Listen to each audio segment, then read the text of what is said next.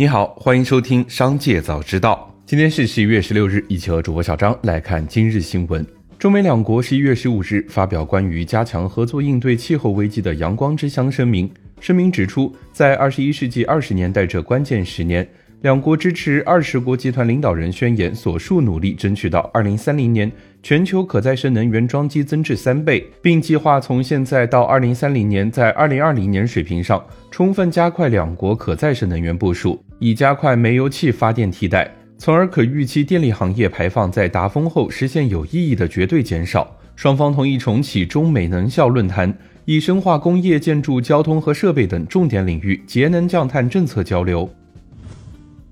中国光伏产能过剩了吗？中国工业和信息化部有关负责人十五日表示，当前中国光伏行业确实存在一定的阶段性和结构性过剩风险，但总体属于行业发展的正常范围。目前，全球光伏产业进入景气发展周期，同时也出现周期性震荡、供应链阶段性供需错配等情况。中国光伏行业总体仍处在正常范围。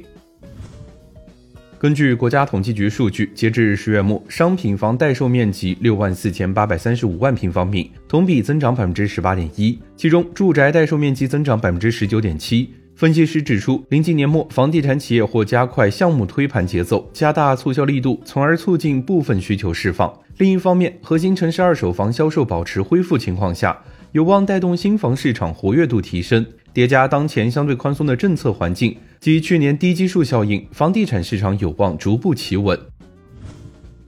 紧接着，再让我们一起来关注企业动态。知情人士透露，小米汽车工厂已经启动了一段时间的小批量试生产，目前生产的车辆有数十辆，工厂今年年底会开始批量生产，为明年二月车型上市做准备。近日，抖音集团商业化负责人蒲燕子将兼任生活服务业务负责人，原生活服务业务负责人朱时宇将调任负责一级部门增长与商业解决方案。二零二二年十月底，朱时宇由抖音战略负责人调任抖音生活服务业务负责人。随着消费复苏及短视频用户的持续增长，抖音生活服务也迎来发展。据媒体报道，抖音生活服务上半年支付 GMV 超一千亿元。接任朱时宇的蒲燕子，二零一三年就加入抖音集团，是抖音的早期员工之一，长期从事商业化和销售相关的工作。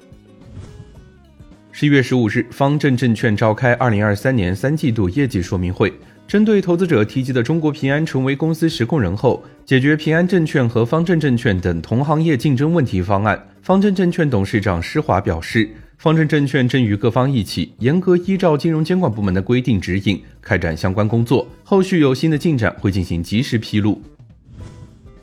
据媒体报道，作为首个落地内蒙古自治区的自动驾驶车队，文远之行自动驾驶出租车顺利完成一个半月的公众开放测试运营，将继续在鄂尔多斯运营。据了解，市民可以通过鄂尔多斯暖城智行微信小程序查询停靠站点，选择起点、终点、乘坐人数进行预约。公开信息显示，近日吴亦凡关联公司因有履行能力而拒不履行生效法律文书确定义务，被中山市第二人民法院列为失信被执行人，涉及与华帝股份有限公司的相关服务合同纠纷。据媒体报道，英国汽油与便利零售商一 G 集团于当地时间十一月十三日宣布，将购买特斯拉的超级充电桩，以扩大其在欧洲电动汽车充电网络。一汽集团表示，目标是将充电网络从目前的六百多个充电桩扩展至超两万个。首批特斯拉超级充电桩将在今年年底安装，并对所有品牌的电动汽车开放。这是特斯拉达成的第二笔超级充电桩设备交易。紧接着，再让我们一起来关注产业消息。成都十一月十五日迎来取消限地价后首次土拍。成都本次共出让七宗地块，总面积约二十点四万平方米，其中五个老主城区供应五宗地。最终七宗地块全部成交，总成交金额约五十七亿元，平均溢价率为百分之六点九。具体来看，四宗地块以底价成交，三宗溢价成交，其中一宗溢价百分之一点六九，有两宗溢价率均超过百分之十五。位于青羊区蔡桥街道地块被华润以十八点四三亿元的价格竞得，该地块溢价率达到百分之三十。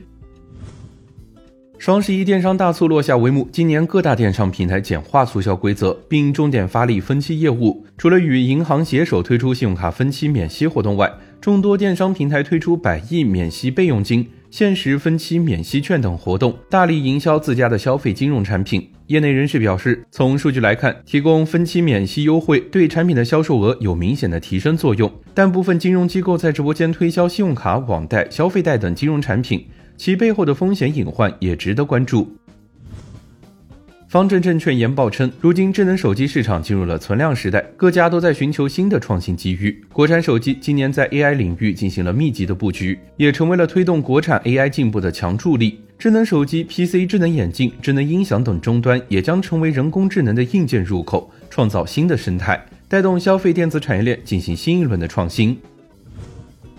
十一月十五日消息，十月二手劳力士和百达翡丽手表在二级市场上的价格跌至近两年来的新低，原因是供应增加，市场对昂贵手表的需求持续下降。彭博 Subdial 手表指数十月下跌百分之一点八，跌至二零二一年以来的最低水平。该指数追踪二级市场交易量最大的五十只手表的价格，自二零二二年四月的高点以来，目前已下跌百分之四十二。以上就是今天商界早知道的全部内容，感谢收听，明日再会。